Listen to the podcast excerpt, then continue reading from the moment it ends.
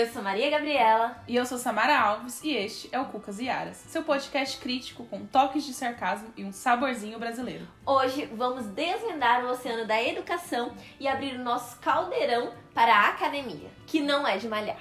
E aí, para a gente entender esse universo acadêmico, primeiro a gente tem que entender o que é conhecimento científico e a importância do seu compartilhamento. O conhecimento científico é o conhecimento produzido a partir das atividades científicas envolvendo a experimentação e a coleta de dados, sendo seu objetivo demonstrar por argumentação uma solução para um problema proposto em relação a uma determinada questão. Ele é derivado da aplicação de métodos mais formais que visam aumentar o rigor em relação a diferentes posições sobre a validade e confiabilidade. Basicamente, uma das principais características do conhecimento científico é a sistematização, ou seja, o ato de descobrir o saber de forma ordenada, juntando-se ideias que formarão a teoria. Essas pesquisas geram conhecimento acadêmico, que tem como objetivo a contribuição para o aprimoramento da vida e sociedade, em especial no que tange à formação do cidadão pela tomada de consciência de sua existência. É exatamente entender sua inserção no seio social e seu lugar nesse seio social filosófico. Há uma essência coletiva sociopolítica da solidariedade que deve existir entre os homens, uma força superior que é a dignidade humana e que deve reger essa sociedade. A correlação entre o elemento do conhecimento e o elemento social é o questionamento: para onde a educação deve conduzir? A educação tem muito mais a declarar acerca do comportamento no mundo do que intermediar alguns de nós para alguns modelos ideais pré-estabelecidos. A educação é um caminho, ela é um meio, ela não vai é, te moldar e te levar a um lugar pré-determinado. O conhecimento só é válido quando ele está carregado de humanismo. Esse, por sua vez, só é consequente quando está fundado cientificamente. Então, para que a gente tenha esse conhecimento validado, ele tem que ser fundado cientificamente e ele tem que ser carregado pelo humanismo. Senão, ele acaba sendo um conhecimento falacioso. E aí a gente entra numa coisa muito atual, que é aquela questão das fake news que são um conhecimento infundado, sem nenhuma base científica, que são difundidos por aí e que acabam né, tomando proporções bizarras e gerando muitos problemas sociais, como é o caso que a gente está vendo agora. A sabedoria ela parte da ignorância e todo saber traz consigo sua própria superação. Portanto, não há saber sem ignorância absoluta. Há somente a relativização dos conceitos. E aí a gente tem essa, essa ideia, né, de que o ignorante é ruim. É, a gente até xinga as pessoas, ah, seu ignorante. Mas, em realidade, todo conhecimento parte da ignorância. É aquela história da tábula rasa. Você parte do nada para chegar em algum lugar. E, e, esse lugar é uma construção. Então, você precisa da ignorância. A ignorância é necessária para a construção do conhecimento. Ela não deve ser mal vista. É o início, não o fim. O fim que você vai chegar é o conhecimento, mas primeiro você precisa da ignorância para atingir. A modelagem de pessoas não pode ser chamada de educação, porque não temos o direito de modelar pessoas a partir do seu exterior. Também não é uma mera transmissão de conhecimentos que se caracteriza pela coisa morta. A educação é a produção de uma consciência verdadeira, sendo isso sua maior importância política. Primeiro que a educação, a gente tem que entender a educação como um ato político. Uma vez eu até vi uma frase que me marcou muito, que a educação é uma das maiores formas de, de revolta contra o sistema. E ela é, ela é um ato político. Quando você se educa, quando você transmite educação, você está participando de um ato político de extrema essencialidade. E aí, só que você tem que tomar cuidado com o que você chama de educação. Se você simplesmente molda uma pessoa a ser quem você espera que ela seja, ou, ou uma pessoa que você acha que seria mais adequado, isso não pode ser chamado de educação. Isso é a mera modelagem, isso nem é carregado de humanismo. Você tem que ajudar a pessoa a construir a sua, o seu próprio conhecimento. Conhecimento é feito de individualidades também. Então é muito importante que a gente tenha isso em mente quando a gente fala de educação. A educação não é a mera transferência de conhecimento, ela tem que ser uma construção. Segundo Becker, a educação é um equiparar-se para se orientar no mundo. A adaptação para a existência social é uma relação dialética que não deve conduzir à perda de individualidade, um conformismo individualizado. E essa é uma tarefa complicada, porque para tanto é necessária a libertação de um sistema educacional que se volta apenas para o indivíduo. Por um outro lado, esse indivíduo não deve ser eliminado, deve haver a simultaneidade de conhecimentos, adaptação e resistência. Então, o que, que ele fala? A gente tem um sistema de educação que ele é completamente voltado para um indivíduo, que no caso é o professor. Quando você tem essa transferência de responsabilidade toda para o professor, você acaba destruindo o que é, é esse conhecimento, porque você acaba gerando a mera transmissão. Entretanto, você não tem que falar então, ai, cancela o professor. Não, não pode cancelar o professor. O professor é super essencial. Só que você precisa ter o balanço entre eles. O, tanto o professor tem a sua função, como também né, o indivíduo dentro das suas individualidades e dentro das suas especificidades. Pelo processo de atenção espontâneo e de espontânea conscientização, realiza-se uma espécie de superação da alienação, e a partir dessa perspectiva, parece-me necessário rever a estratégia interna de várias disciplinas educacionais. Vai ter essa ideia que ela é muito central no campo da educação, que vem, bem do conhecimento, né, e da teoria de Paulo Freire, de que o conhecimento, ele emancipa. O conhecimento é a saída, é a saída da caverna, né, se a gente for fazer uma analogia. É você descobrir o que está ao seu redor de uma maneira muito individualizada. E aí por isso que uma das maiores lutas contra o sistema é a educação porque é a partir dela que você toma consciência do sistema e que você luta contra ele.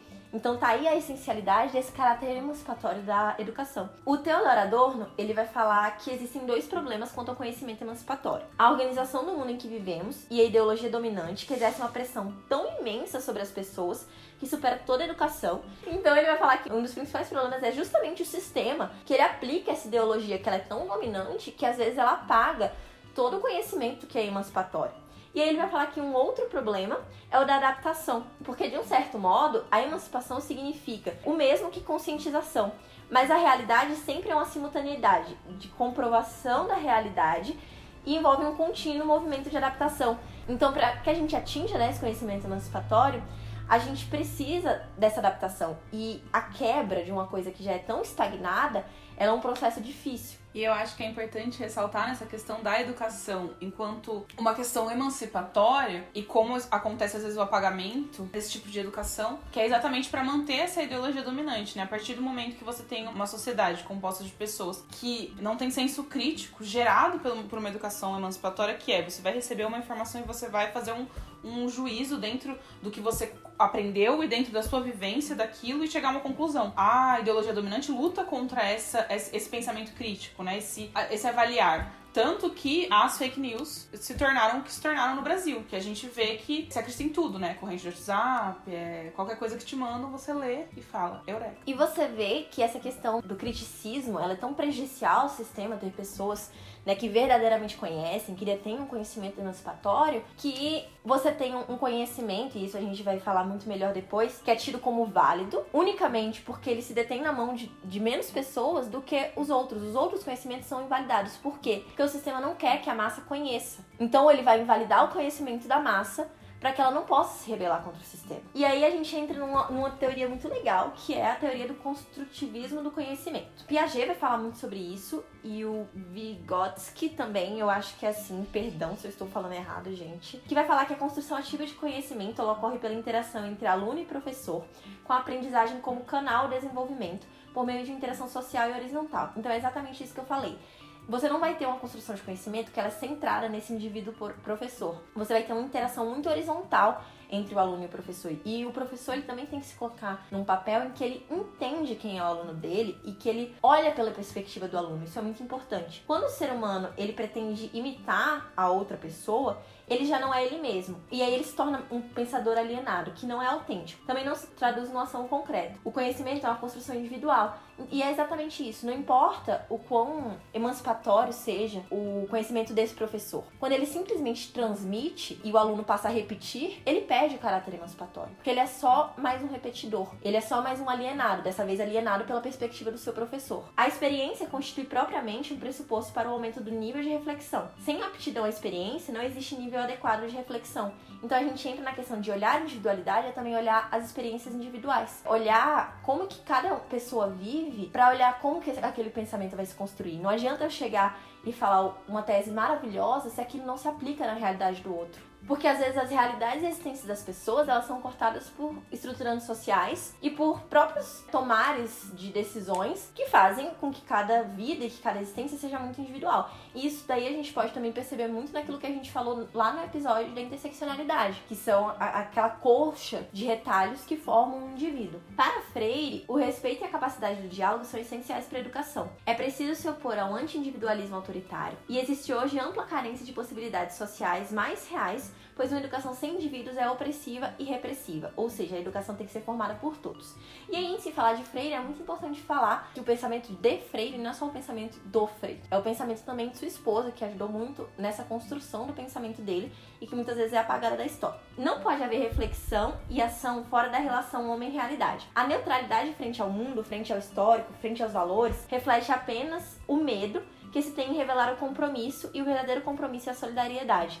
Então é aquela ideia de escola sem partido, de educação neutra, de pensamento neutro. Não existe neutralidade em uma sociedade que é política em, essência. Não tem o que se falar em neutralidade. Se você é neutro, você perde seu caráter, você perde a realidade que deve ser a solidariedade entre as pessoas. Se você se nega a existência e você se nega também a existência dos atos e fatos políticos que acontecem à sua volta, a sua educação ela perde o sentido, ela não é mais educação, não existe educação neutra. O profissional tem um compromisso para com a sociedade. Somente um ser que é capaz de sair de seu contexto é capaz de comprometer-se. Somente este ser já é em si um compromisso. Ou seja, o professor ele tem que ter essa capacidade. Ele só constitui esse compromisso para com a educação quando ele é capaz de sair da sua realidade e penetrar na realidade do aluno dele, de quem ele vai ensinar. Quanto mais o profissional se capacita, mais sintetiza suas experiências. Quanto mais se utiliza do patrimônio cultural, mais aumenta a sua responsabilidade para com os homens ao seu redor. E aí, o Freire, grande Freire das massas, vai falar uma coisa que é muito legal que não devemos chamar o povo à escola para receber instruções, postulados, receitas, ameaças, repreensões e punições, mas para participar coletivamente da construção de um saber que vai além de pura experiência feito, que leve em conta suas necessidades e torne um instrumento de luta, possibilitando-lhe transformar-se em um sujeito de sua própria história. A participação popular na criação de cultura e da educação rompe com a tradição de que só a elite é competente e sabe quais são as necessidades e interesses de toda a sociedade. A escola deve ser também um centro irradiador da cultura popular à disposição da comunidade, não para consumi-la, mas para recriá-la. A escola é também um espaço de organização política das classes populares. A escola, como um espaço de ensino-aprendizagem, será então um centro de debates de ideias, soluções, reflexões, onde a organização popular vai sistematizando sua própria experiência. O filho do trabalhador deve encontrar nessa escola os meios de autoemancipação intelectual, independentemente dos valores da classe dominante. Eu acho que essa citação, ela exprime muito tudo isso que eu tentei passar até aqui nesse episódio. Ela é a síntese perfeita qual que é o papel da educação e qual que é o papel da escola na sociedade. Como ela deve e tem que ser um ato político para que seja eficaz. Bom, e pensando agora, puxando um pouco mais para a questão da academia, do conhecimento acadêmico, a gente pensou em tratar um pouco disso, principalmente na área de humanas, que é a área que a gente tem mais contato. E aí a gente vai falar um pouquinho em primeiro de saída, né, sobre o conhecimento da e para a academia. Em primeiro lugar, é importante entender a distância que se tem ao pensar no conceito de conhecimento acadêmico e como ele é feito, por quem é feito e como circula. De saída, a gente já entendeu que o conhecimento é feito e pensado para as classes dominantes, que são a maioria dentro do espaço. Óbvio que existem muitos intelectuais que rompem com essas barreiras elitistas e classistas que a academia reproduz, mas são minoria. Em crescimento, mas ainda minoria. E aí, quando a gente pensa nesses profissionais, né, que rompem com essa tendência, você começa a construir eles como ah, heróis. E aí, se você se esforçar, você consegue. Mas não é bem assim. Eles são a exceção. A ideia não é que a gente tenha pessoas excepcionais com conhecimento. A ideia é que todos tenham conhecimento. E essa ideia também reforça muito a questão da meritocracia da nossa sociedade, né? Você fez porque mereceu.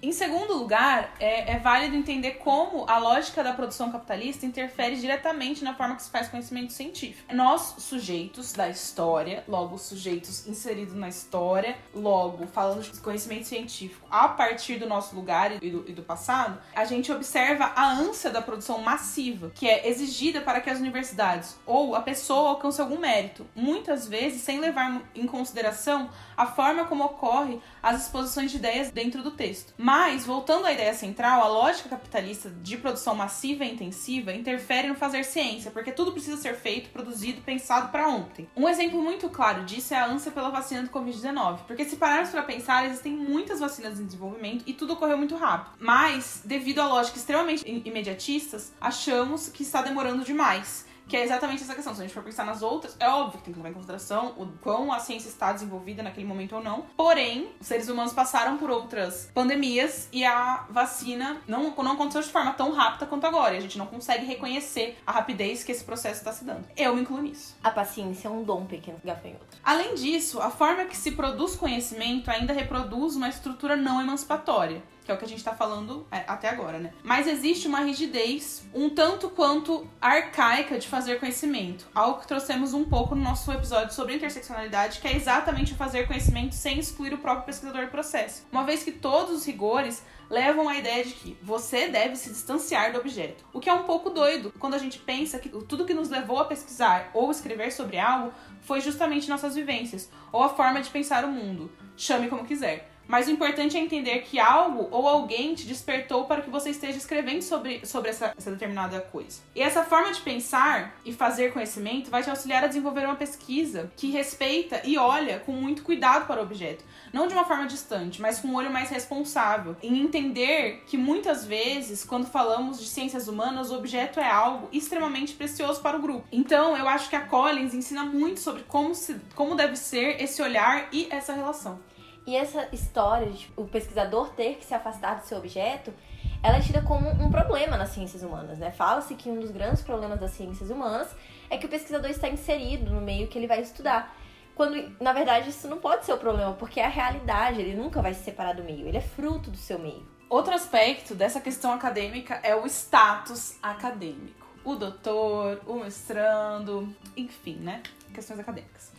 E aí a gente nota, né, nessa questão, muito a entrada de, de pesquisadores e de professores na universidade simplesmente pelo status. Então, o objetivo maior para circular em um ambiente cercado por intelectuais é o status que essa posição te dá. O grande problema de tudo isso é a motivação para estar ocupando aquele lugar. Porque se entendemos que a educação deve ser emancipatória e ocupamos um lugar por puro status, mais comprometidos com a, a, o cerne da questão, estamos simplesmente repetindo padrões que criamos existe uma pressão e uma competição dentro do, do ambiente acadêmico que faz com que você, por mais que você saiba e entenda o mal que isso faz, acabe reproduzindo e reforçando essa lógica. E estar ali por uma questão de status é uma das coisas que corta o ciclo do conhecimento emancipatório. Que a partir do momento em que você ocupa um lugar que você se acha superior, porque você tem um status superior, você começa a ser o centro da transmissão. E você simplesmente transmite para que outro repita o seu conhecimento. E aí você corta esse ciclo do conhecimento emancipatório. Tudo começa a nascer, a famosa iniciação científica, que você acaba mudando sua forma de falar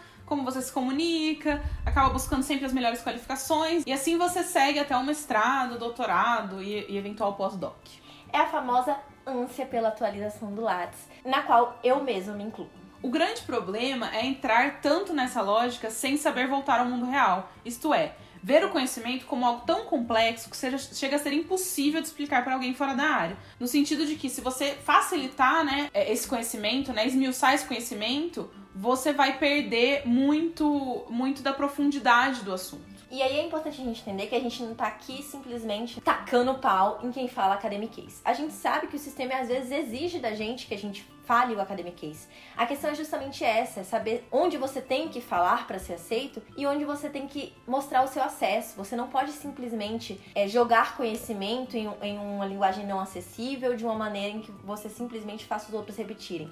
Você tem que entender que às vezes o sistema exige de você aquilo, mas que às vezes você também tem que lutar contra o sistema. E isso é muito importante. E aqui, né, é importante a gente ressaltar que existem sim assuntos que são realmente muito mais complexos para além da área. Mas o importante para a circulação e o compartilhamento do conhecimento é justamente o exercício de sintetizar algo, sem perder de vista os principais pontos. Porque eu acredito que essa é a principal questão, né? A partir do momento que você consegue sistematizar um conhecimento e passar para várias pessoas que você realmente aprendeu algo, na minha visão. Por exemplo, é, quando a gente pensa no ensino sociologia para o ensino médio, não tem como e nem por que abordar Durkheim, Marx e Weber em sua total complexidade mas é necessário que os alunos entendam quem são, de onde vêm e o que pensam. A partir disso, quem quiser ir além é mais do que bem-vindo. Então, acredito que o principal é entender qual a necessidade de ocupar um lugar que é elitista, branco, masculino, enfim, resumindo, limitado por simples status. Se você ocupa esse lugar e não pensar em como circular as ideias que ficam presas nesse lugar, de status e glória, por que você está nesse lugar? Se você ocupa esse lugar e se incomoda com as cotas, as bolsas como ProUni FIES, você não está desenvolvendo algo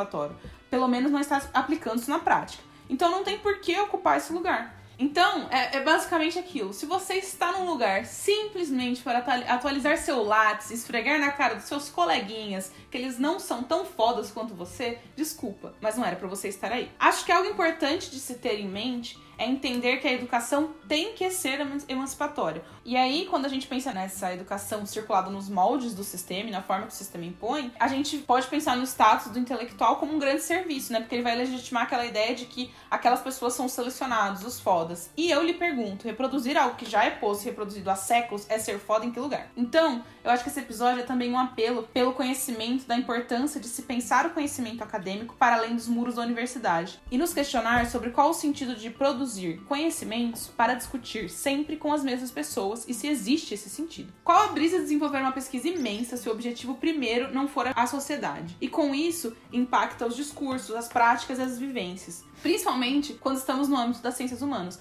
um ramo que muitos da sociedade que estão fora da área não entendem nem o que é pesquisado ou por que se pesquisar. Mas no final das contas, é de suma importância para a construção e, mudan e mudanças sociais necessárias, mais ainda nesse cenário atual. Além disso, Paulo Freire, no livro Professora Sim, Tia Não, Cartas para quem ousa ensinar, nos diz muito sobre como deve ser uma postura de um educador. Óbvio que estamos falando aqui sobre produções acadêmicas majoritariamente, mas na minha visão, a análise feita por Freire cabe perfeitamente na forma como as coisas deveriam ser nesse, nesse âmbito acadêmico. Pois que, em menor ou em maior grau, o ato de pensar e teorizar ideias é um ato prévio à circulação de conhecimento, e a circulação de conhecimento deve ser feita de tal forma que todos entendam, ou seja, deve ser passada seguindo os pressupostos estabelecidos por uma educação progressista, principalmente uma educação questionadora, acima de tudo, emancipatória. Então, nesse sentido, eu gostaria de trazer algumas reflexões feitas por Freire na quarta carta do livro nomeado Das qualidades indispensáveis ao melhor desempenho de professoras e professores progressistas.